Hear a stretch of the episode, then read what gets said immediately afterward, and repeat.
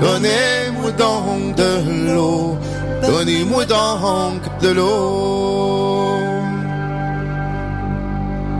Vous lui direz, mon cher Marie, c'est pas de l'eau qu'il faut, c'est pas de l'eau qu'il faut, si bien tu vin, mais pas.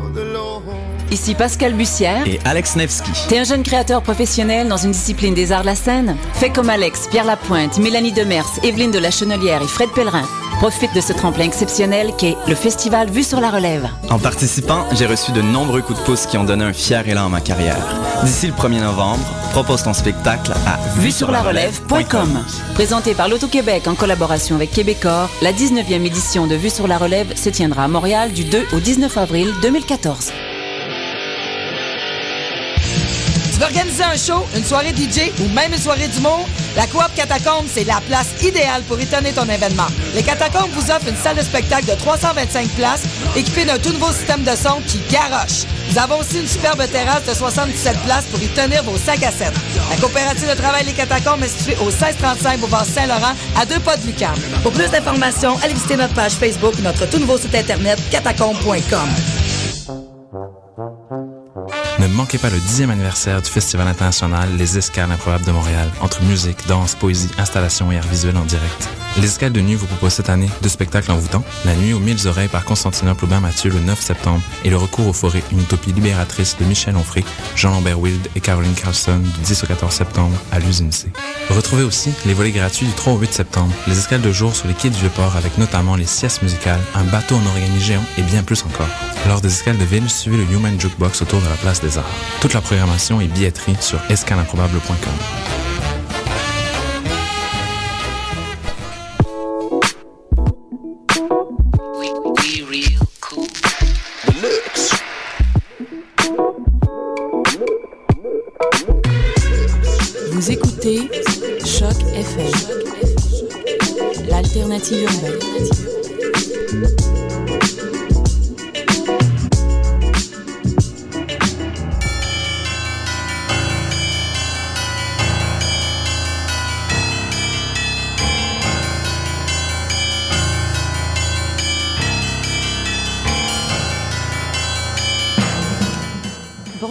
Il me semble que nous sommes mardi 10 septembre 2013. Hélène et Eric avec vous pour le chapitre 120 du tome 9 de Mission Encre Noire sur Choc FM. Salut Eric. Salut Hélène, bonsoir à tous et à toutes.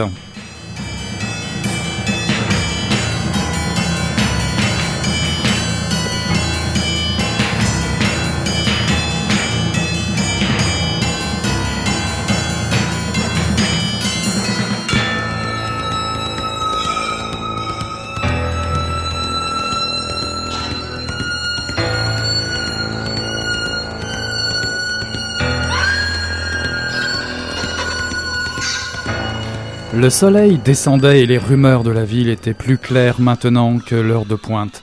Douloureuse, lancinante comme un bal de dents pourries, avait cessé d'agonir le bon peuple sur les ponts, dans les tunnels et sur l'autoroute métropolitaine.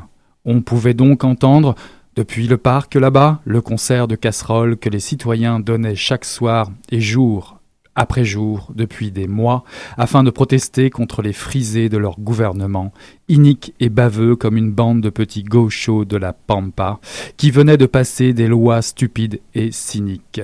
Ces époques, 19e, 20e et 21e siècle, en étaient de grandes agitations sociales qui n'ont plus cours dans nos sociétés évoluées, ce qui est un avantage imparable dans le maintien de la loi et l'ordre. Dans environ une demi-heure, la manifestation allait se mettre en branle, comme plusieurs autres dans les quartiers avoisinants, pour converger vers le centre-ville. C'était aussi le point de ralliement des étudiants en grève générale illimitée depuis le début de l'hiver. Ils avaient d'ailleurs créé les manifestations ainsi que les manifestations. N'ayons peur de rien, ni des étudiants, ni des néologismes. Ces manifestations quotidiennes pour répondre à l'immobilisme du gouvernement. C'était un extrait de La vieille Apitou paru en mars 2013 euh, chez Tête Première. Alors, euh, J'ai oublié de dire bah oui. euh, que c'était écrit par Alain Ulysse Tremblay. Comme par hasard.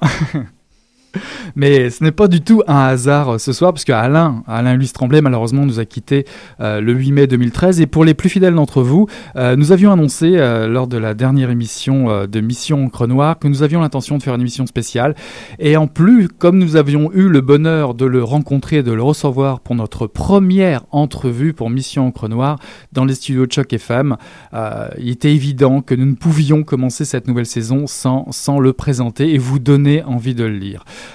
Alors à cette émission, cette fameuse première mission chronor, première entrevue, hein, hein, Hélène, nous nous attendions. C'est pas la première entrevue de la- mission parce qu'on avait des entrevues enregistrées, mais c'est la première fois où on recevait un auteur en studio. Et c'était donc Alain Ulysse euh, en, le 15 février euh, 2011 exactement. Alors évidemment, nous nous attendions à, à toute une rencontre et ça a été le cas. Non seulement nous avions, nous avions la piqûre pour, euh, pour ces livres, mais aussi pour l'écrivain.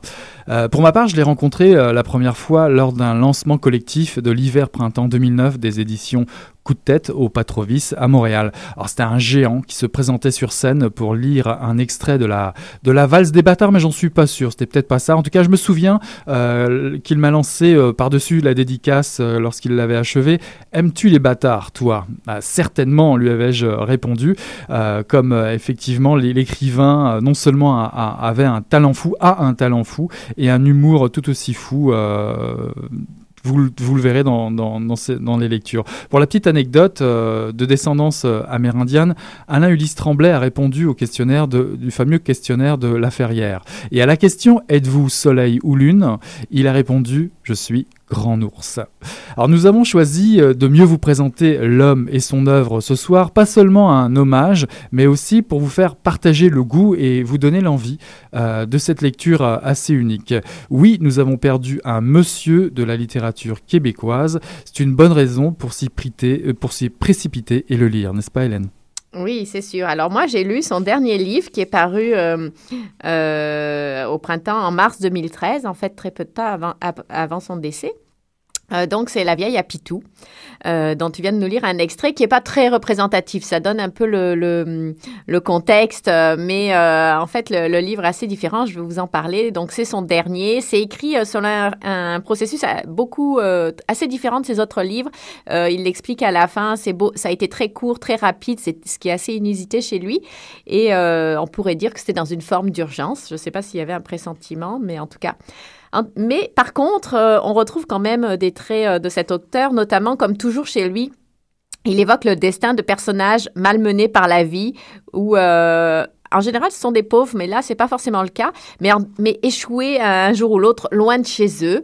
Donc là, c'est le, le destin d'une d'une immigrée. C'est une vieille et son chien qui est sénile, désorienté, souffrant d'arthrite et ou de retraite. Parce que selon comment on voit les choses ou comment on les entend, hein, comme on le sait, nombreux sont ceux qui meurent de retraite. Euh, une vieille sourde donc, et par là un charabia incompréhensible parfois, un peu trop pratique pour elle. Euh, Il y a une scène euh, où on la voit avec un policier, un jeune policier son supérieur qui essaie de l'interroger à propos d'une affaire de voisinage. C'est euh, pas piquer des hannetons, comme on dit. Donc, cette vieille, sa mémoire s'enfuit en courant et, et laisse de grands vides qui donnent lieu euh, à des événements du quotidien parfois étranges parce qu'elle oublie évidemment tout ce qu'elle fait, notamment la bouilloire sur le feu ou autre. Et euh, parfois, ces vides sont comblés par son passé qui ressurgit, euh, qui l'envahit euh, et qui est un passé fantasmagorique comme dans les sagas, dans les meilleures tragé- tragédies antiques. Le tout est drôle, euh, voire délirant parce que euh, c'est une, euh, elle est d'origine polonaise, elle est ou, et, et ou ukrainienne, mais elle, est née en Exopotamie, un pays qui a été, euh, qui a subi une guerre dévastatrice, clanique, etc. Donc c'est après elle a immigré au Québec en sauvant dans le dans la foulée deux jeunes exopotamiens noirs. Euh, qui sont immigrés et désormais vivent en Colombie-Britannique. Bref, en tout cas, c'est très drôle, on apprend ça au fur et à mesure. Bien sûr, la vieille et le chien, qui parlent et pensent parfaitement bien, même mieux que sa maîtresse, sont les personnages auxquels on revient constamment, mais ils sont surtout un prétexte pour s'intéresser aux, voisins les plus proches, puis un peu plus éloignés, comme si on observait une mini-société d'une petite ville du Québec, euh, une mini-société assez déjantée par cercle concentrique, on s'éloigne un peu comme ça progressivement, avec des voisins tous plus pathétiques les uns que les autres dans leur quotidien et dans leurs pensées, parce qu'on est dans les pensées de chacun, alors euh, qui sont parfois, euh, euh, comment dire, un peu sales, et qui tous, ces voisins, vivront sous, dans ce livre sous la plume du conteur Alain Ulysse Tremblay des aventures dignes de ce nom, plus ou moins tragiques, mais toujours absolument hilarantes et absurdes, et hilarantes donc pour le lecteur. C'est une flopée assez extraordinaire, un échantillon merveilleux d'une humanité en déliquescence, dont il vaut mieux rire aux éclats que pleurer. Alors il y a la belle Auburn Nympho, son amoureux qui joue l'artiste maudit et le prof d'université séducteur, le cœur d'école bleue dans la rue, le jeune policier prenant sa mission un peu trop à cœur, le neveu exopotamien richissime et playboy mais à la peau foncée qui est toujours emmerdée par euh, les, les, douaniers. Carpe méchante, la voisine d'en face avec sa buanderie et sa collection de nains de jardin. Son mari, l'homme marteau, bricoleur hors pair, qui ne vivait jusque-là euh, que par ses projets de construction. Mais dans le livre, ça va bien changer. Bref, on est, à tour, on est tour à tour avec l'un ou l'autre et on vit leurs aventures. Euh, l'écriture est assez différente donc de ce que j'avais lu d'Alain Ulysse Tremblay, qui a toujours essayé de coller à la façon de parler de ses personnages, mais là il va plus loin. Il tente une écriture euh, plus libre, assez proche. Je ne sais pas si euh, tu vois du mouvement littéraire. Moi, ça m'a fait penser à ça, Loulipo de Raymond Queneau. Pour ceux qui connaissent Zazie dans le métro ou Les mhm. Fleurs Bleues, c'est un peu comme ça. Il y a beaucoup de jeux de mots, il y a beaucoup de calembours. au départ, c'est un peu déstabilisant parce que j'ai eu du mal à rentrer dans le livre. Le début, c'est sans doute fait exprès, est un peu lent et de briques et de broc parce on est, censé rentrer dans la peau de cette vieille euh, désorientée finalement. Elle a Alzheimer visiblement, c'est pas dit dans le livre, mais euh, puis elle souffre évidemment de, retraite, elle a mal aux genoux, euh, c'est difficile pour elle de bouger, etc. Et donc c'est un peu agaçant au début parce qu'il y a beaucoup d'onomatopées en majuscules, des mots mâchés, etc. Mais après, D'abord, ils deviennent moins nombreux au fur et à mesure de la lecture, puis les choses s'accélèrent et on s'habitue très bien, trop bien. C'est même addictif. Moi qui ne suis pas une fan des jeux de mots à tout le tout le temps. Finalement, au bout du compte, puis il y a beaucoup de références qui arrivent au milieu, euh, des références de euh, lecture, des références d'actualité, de, musique. Euh, etc. Et tellement que ça en est très drôle. c'est toujours vraiment, on, rit, puis on n'a pas envie que ça s'arrête. ça se passe dans un temps indéfini, du futur du Québec dans un lieu assez indéfini aussi, censé être une société plus évoluée qu'aujourd'hui, euh, mais qui est trop proche de la société d'aujourd'hui pour que les intentions de l'auteur ne soient pas de nous faire rire de nous-mêmes. Je trouve qu'on rit beaucoup euh, de nous et des travers de la société. C'est l'absurdité de la tragédie humaine et même celle d'Hélène Jardin. Ah, pourquoi ça euh, Oui. Voilà, les pauvres nains de jardin, là, il, leur en arrive euh, pas mal. Euh, ça parle de ce Alors, en, fait, sous un couvert de, tas d'aventures et de rebondissements, de, comme ça, de, destin des personnages qui s'entrecroisent, dans, ces rues ou, ce quartier. ça parle de ce qu'est l'art et de de ce qu'est être artiste, de ce que c'est, de l'écriture, alors, euh, je trouve que, alors qu'on sait que c'est son dernier livre, euh, l'art, l'écriture, de la vieillesse et du corps qui trahit, de l'attachement aux animaux et de leur fidélité, de médias, de politique, de racisme, même du continent africain, de terrorisme international, de philosophie, il y a pas mal de, choses, euh, de diplomatie et de guerre, et aussi, alors surtout, l'argent, la recherche du pouvoir, le désir et les pulsions sexuelles, quelque chose dont on n'avait pas l'habitude chez Alain Ulysse Tremblay. Il y a des scènes de sexe assez euh, brutes, toujours drôles et absurdes, qui pullulent dans ce livre parce que les, les, les, personnages sont livrés un peu à leurs pulsions. Ce à quoi, euh, c'est ça, on n'était pas habitué. Puis au, au, fond, il nous parle aussi de façon récurrente et par touches légères ou violentes de la mort qui nous guette tôt ou tard. Alors, où qui va nous surprendre? Paisiblement à un grand âge, peut-être comme notre vieille, qui sait. Euh, je vous laisserai le découvrir dans le livre. Ou alors qui nous surprend quand on s'y attend, le moins dans la fleur de l'âge et généralement lors d'un accident assez stupide. Donc, euh, vous l'aurez compris, c'est un grand méli-mélo, ce livre, avec des, c'est vraiment des contes qui s'entremêlent. Euh, pour ne faire qu'un roman, où euh, moi je trouve ça très émouvant de savoir que c'est son dernier livre parce qu'il se moque de la vie et de la mort dans un grand éclat de rire. Oui, tu vas m'avoir, mais regarde, on va, je vais en rigoler avant. Et euh, c'est comme s'il est nargué dans un roman assez effronté. Euh, comme il nargue aussi un peu le Québec sur lequel il a toujours écrit et auquel euh, on sait qu'il est qu'il a une immense pour lequel il a une immense tendresse comme il a une immense tendresse pour ses personnages même dans leur bassesse et euh, leur petitesse qu'ils ont les uns envers les autres. mais tu vois, j'ai lu quelque part dans une entrevue qu'il a donnée ou quelque chose comme ça que ça lui, a, ça lui a pris quand même 25 ans de réflexion pour assembler ces, ces quelques 500 pages et ah oui, c'est un long roman, ce qui n'est pas le cas de tous ses livres. Et en fait, il en parlait comme sa tragédie grecque. Donc euh, quand, je t'entends dire que c'est une collection de, de, récits, euh, de portraits, oui, mais qui s'entremêlent. Effectivement, ce serait comme la vie des dieux, mais les petits dieux de, de banlieue du Québec, quoi. Euh, ah. et des gens qui ont passé par des ben, notre vieille, tu vois, de la Pologne, de, l'Europe de l'Est, à l'exopotamie, jusqu'à jusqu'au Québec. La tragédie des immigrés de nos jours. Voilà, là-dessus, je vous emmène avec Ginzu. Je t'attendrai.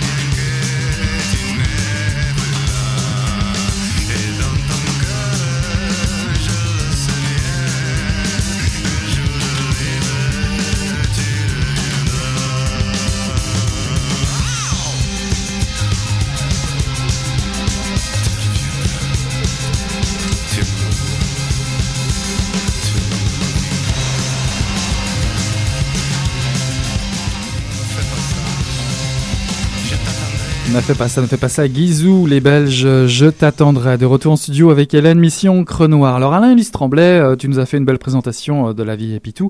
Ben, qui était Alain Ulysse Tremblay? Vous ne pouvez pas échapper à, sa bio, bien entendu. Euh, Alain Ulysse Tremblay est né en 1954 à Saint-Siméon, dans Charlevoix. Alors il a été qualifié de plusieurs métiers. Il a été, il a été peintre, il a été journaliste, graphiste, travailleur de rue, marin, bûcheron, musicien euh, professeur à l'UCAM d'ailleurs. Euh, en journalisme. En journalisme, où il enseignait. Et euh, il a été, oui. Moi j'en ai, vas-y. Non, non, vas-y, je t'en prie, t'as levé le doigt. Oui, c'est ça. Il a été séminariste, assistant de fakir, travailleur en usine. et euh, dramaturge. Alors évidemment. Euh, écrivain aussi. Oui, évidemment écrivain. Et euh, toutes ces découvertes, toutes ces expériences lui ont servi bien évidemment de matière. Quand je t'entends parler de, tu disais tout à l'heure, travailleur d'usine, c'est ça? Oui. je me, moi, je me souviens du premier roman que, qui me l'a fait découvrir, qui se passe évidemment dans un milieu, on va dire, d'ouvriers, qui était ni plus ni moins que euh, je voilà ben j'ai un trou. Ça arrive de temps en temps. Mappé contre une meilleure idée que la mienne exactement ouais c'était ce, ce, roman que j'avais euh, avec lequel j'avais découvert euh, Alain Luce Tremblay Alain Luce Tremblay mappé contre une meilleure idée que la mienne paru en 2002 à la courte échelle. Alors il est de descendance amérindienne Inou et Huron et il a vécu, et je crois qu'il a vécu à Montréal depuis à peu près les années 80. Et sa, son œuvre est constituée un peu de, de, tout, il est touche à tout. si on peut aussi aborder assez rapidement sa bibliographie. Euh, je dirais qu'il avait, euh, il avait une trentaine de livres publiés. Il a publié euh, des livres pour la jeunesse, notamment chez La Courte Échelle, où il a cinq tomes qui fait partie de la série, la série qu'on appelle des Jupitériens. C'est en fait à la base l'histoire de la mort d'un père physicien qui disparaît lors d'une expérience qui a mal tourné. Et en fait, la plupart des autres tomes, c'est la même histoire, la même histoire vécue d'un angle différent. La mère, un des fils, un autre fils, et aussi comme par hasard, ça va te rappeler la vieille, euh, la vieille Apitou, euh, sous l'angle d'un chien, Jog. Donc, tu oui, vois, donc, parce qu'il avait une habitude de. Alors, les chiens ont une grande importance dans son œuvre, et puis euh, ces chiens-là, effectivement, ils pensent pas comme les humains. Il arrive à adopter une, euh, à les faire penser différemment, mais en attendant, euh, on les voit s'exprimer, c'est très intéressant. Il a écrit notamment, moi, j'aime beaucoup la vie d'Elvis. Euh, dans un autre style, un autre genre pour adultes. Très, alors très court, parce qu'autant La vieille Apitou est un gros livre de 500 pages, euh, La vie d'Elvis ou Big Will, sont, euh, pour lequel on l'avait reçu, Big Will, sont très différents. Et la vie d'Elvis, notamment, il y a un gros travail sur l'écriture, dans les autres aussi, mais euh, moi, j'ai été frappée par arriver à mettre euh, dans un style littéraire tout en... on arrive à entendre les personnages parler, et c'est un personnage qui vient de l'île aux coudres, donc euh, il a un parler très spécial, et ça se ressent complètement dans le livre, et ça, je trouvais que c'était très fort en termes de technique d'écriture. ça semble très simple, et en fait, on sent qu'il y a un gros, gros travail d'écriture derrière. Mais en jeunesse, il a aussi une autre série, parce que tu es passé chez adulte, mais je te dirais qu'il a aussi toute la série des Lillipussettes. Alors ça, c'est vraiment pour les 3-7 euh, ans, là, dans ces eaux-là. Et, euh, ça, c'est très amusant. C'est l'histoire d'une chienne euh, qui essaye d'élever ses 7 chiots. Et évidemment, il va lui arriver plein, plein, plein d'aventures. Pour aussi, j'aimerais aussi attirer ton attention une dernière fois sur un de ses livres jeunesse. Mais là, pour les 13, 14, 15 ans, je vais dire, même voire plus, hein, on va dire, il a, il a eu, il a quand même reçu le prix, il a été finaliste au prix du gouverneur général du Canada en 2010 avec Le Dernier été. Euh, Dernier été, c'est un roman particulier pour les 13 ans, c'est touchant, sensible, c'est l'histoire d'héritage, de la parole, la perte de l'être cher, la parole du grand-père, euh, euh, l'amour perdu, faire face à l'adversité, tout ça dans une bonne dose de fantastique, un livre que je recommande très savoureux. Alors, euh, et je dis juste une dernière chose sur sa biographie. Il a participé à la série Élise euh, de Coup de tête et de Michel Vézina. On va écouter, puisqu'on l'avait reçu, on a ressorti euh, notre petite entrevue, hein, enfin, a, qui était beaucoup plus longue que ça, et on a gardé un petit morceau de l'entrevue pour vous faire entendre sa voix et qu'il soit avec nous ce soir. Donc, on l'avait reçu pour Big Wheel en 2011. On écoute Alain Ulysse trembler. Est-ce que tous les romans que tu fais se construisent comme ça, avec à partir de personnages que tu as rencontrés ou? Prenons euh, la vie d'Elvis par exemple. Je l'ai dédié au personnage d'ailleurs, qui à la personne qui m'a inspiré le personnage d'Elvis, euh, euh, qui est un ami d'enfance, qui est Jacques.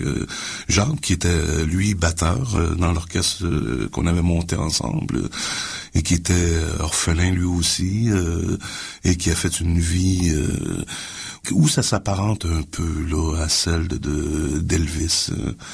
Euh, les l'ensemble des narrateurs de euh, de euh, La valse des bâtards, par exemple, sont des gens que j'ai rencontrés dans la rue euh, au temps où j'étais euh, travailleur de rue.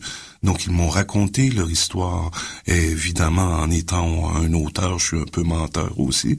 Oui, c'est ça, j'allais dire. La, la part de la fiction dans tout ça. Oui, oui. Le narrateur euh, qui euh, de Ma paye contre une meilleure idée, c'est euh, le collègue de Big Will sur le Mumford Walker. C'est lui qui apprend le métier d'homme de roue, donc de timonier. J'essaie d'avoir une écriture qui est, je dirais pas hyper réaliste, mais plausible. Donc, basé sur une réalité qui est concrète et, qui peut toucher les gens. Je, sais travailler autrement. Euh, sauf que en littérature, je me suis donné un, un projet d'écriture. Un projet qui s'appelle euh, Chronique du Big Bonheur. Et ça rassemble 12 romans. Là, j'en ai 6 d'écrits avec euh, Big Will m'en reste six à produire. Tantôt, j'ai parlé du roman d'Iago. Je sais pas encore comment il va se titrer, mais bon, Iago est en train de mijoter, là, tranquillement dans ma tête, dans mon arrière-pensée. Et bon, euh, et tout comme les autres romans qui vont suivre. C'est une série, oui. Euh... Ah oui, on pourrait, on pourrait à la toute fin prendre les douze romans et les publier en un seul. Okay, donc on aurait une forme de comédie humaine, si on veut, ou encore une forme d'Ulysse à, à la James Joyce. Tu donnes la parole à des gens euh, dont on entend peu parler ou des Oui, milieux Et sociaux suis ou des... ça. Et ça, c'est Oui. quoi? C'est une entreprise de réhabilitation sociale? Non, pas du tout. Euh, et, euh, ceux qui ont accès à la parole publique parlent déjà en masse. Et euh, ceux qui ont un accès forcé à la parole publique, mettons les politiciens et les euh, grands industriels, s'expriment déjà à fond. Euh, via les médias, via. Euh, donc euh, euh, quand est-ce qu'on entend une interview avec un squeegee ou avec un, un itinérant qui vend l'itinéraire au coin de la rue? Plutôt rare. Hein. Euh, je m'inspire, oui, de la réalité pour écrire parce que je veux que ce soit le plus plausible possible. Et j'écris une période de temps qui est très courte quand même, qui part de 1940 jusqu'à 1990. Ce sont les gens que j'ai rencontrés qui m'ont parlé depuis... euh, Ça trace un portrait du Québec euh, Oui. dans ces années-là aussi, je trouve. Quand on met les, les romans bout à bout, Oui, euh, ah je oui, trouve beaucoup ça. Et, Ah oui, euh, et ça aborde toutes les, les, les, les facettes de, de- des grands changements qui ont été produits par euh, la Révolution tranquille. Et certains romans aussi replongent dans la grande noirceur euh, de Duplessis, euh, comme euh, Big Will commence dans la grande noirceur de Duplessis, Mhm. et euh, finit par passer sans le savoir à la Révolution tranquille. Et tous les changements qu'il voit autour de lui, euh, Ouais, ils sont les sous-jacents, mouvements- oui, les mouvements beatniks euh, euh, américains euh, qui se transforment en flower power, euh, euh, comme lors de son arrivée aux îles de la Madeleine, c'est exactement Mm, ça. T'es quand même avant tout un grand conteur. Ben, sinon, la, la littérature ne tient pas du tout la route s'il n'y a pas d'histoire. hein. Oui, je veux bien euh, reconnaître l'idéologie du nouveau roman français des années euh, 60, 50, 60, 70. Euh, mais c'est pas pour moi. L'immobilisme, euh, dire euh, et raconter euh, dix pages durant euh, l'entrée au port d'un cargo. Non, pour moi, le, le cargo est soit entré au port, soit il entre au port, ou soit il est empêché d'entrer au port par une tempête. Et quand on écrit ça, c'est un gros, gros travail pour arriver à, Oui. à ramasser ça de, de- avec ces quelques mots à chaque fois pour, euh, pour oui, dire les choses. Ah oui, mais ça, ça me vient des Grecs anciens, des anciens auteurs grecs que j'ai étudiés, que j'ai lus, que j'ai traduits euh, euh, du grec ancien au français euh, quand j'étais jeune séminariste, il y a une éternité de ça. J'ai appris l'art de la narration, je dirais, moi, euh, de la main même du maître, d'Homère qui était un gestalt, si on se souvient bien, Homère n'a pas existé en tant que personnage. C'était une communauté euh, d'auteurs, euh, un peu comme on fait avec la série Élise euh, de Michel Vézina. Mais donc, euh, ma technique de narration vient directement de des grands auteurs grecs. Les vrais textes de fiction, euh, euh, totalement de fiction, oui, il y en a eu dans la littérature jeunesse. Il y a eu euh, Pioccio, Rampier, entre autres. Et puis encore là, oui, je l'ai inventé Piocci, mais c'était ma voisine qui marchait d'une manière tellement lourde que je croyais qu'elle allait défoncer le plafond et tomber euh, dans notre cuisine. Donc j'ai créé le personnage de Piocci au grand pied qui naît avec des pieds immenses et dès que, que sa mère accouche d'elle, elle casse le plancher de, la salle d'accouchement, euh, réussit à casser tout ce qu'il y a dans la maison, casser l'école, le parc, euh, euh, finit euh, par euh, faire expulser sa famille du village jusqu'à ce qu'elle trouve sa place dans l'univers. Question que j'avais vraiment envie de te poser, c'est, euh, je partais d'une citation de Jean Genet qui dit on n'est pas artiste sans qu'un grand malheur s'en soit mêlé. Ouais. Est-ce que cette citation euh, te parle?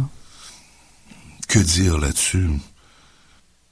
Mettons que euh, mes débuts en tant qu'artiste peintre n'ont pas été glorieux euh, dans la région de Charlevoix. J'étais plutôt euh, ignoré, mis de côté, considéré comme débile léger. bon, j'ai pas eu beaucoup d'appui là-bas. Oui, il y a eu des grands malheurs. Si j'ai arrêté de peindre en 84, par exemple, c'est que mon atelier a passé au feu, a flambé. Je pouvais pas recommencer à peindre. Plus d'équipement, plus d'atelier. Il fallait passer à autre chose. Et euh, je ne prévoyais pas écrire des romans non plus. je me suis tourné vers l'écriture, mais vers le journalisme. Et pour notre plus grand bonheur, évidemment, il s'est tourné vers euh, les romans. Vous allez trouver sur le site, euh, sur Facebook ou sur notre site internet, sur Choc FM, Mission Encre Noire, la bibliographie complète euh, de ses œuvres. Allez-y, n'hésitez pas. Non seulement c'est une présence, c'est une voix, mais sacré écrivain quand même. Coup de chapeau à Alain-Louis Tremblay ce soir, Mission Encre Noire. Un hommage et puis un encouragement à le découvrir, s'il vous plaît. Alain-Louis Tremblay. C'est vrai, c'est un très bel auteur. Et je suis très contente de l'avoir rencontré et connu et lu aussi. Voilà, c'est fini pour nous pour ce soir. On vous souhaite une belle semaine et on vous donne rendez-vous à la prochaine mission Encre Noire la semaine prochaine. Salut Hélène. Salut Eric.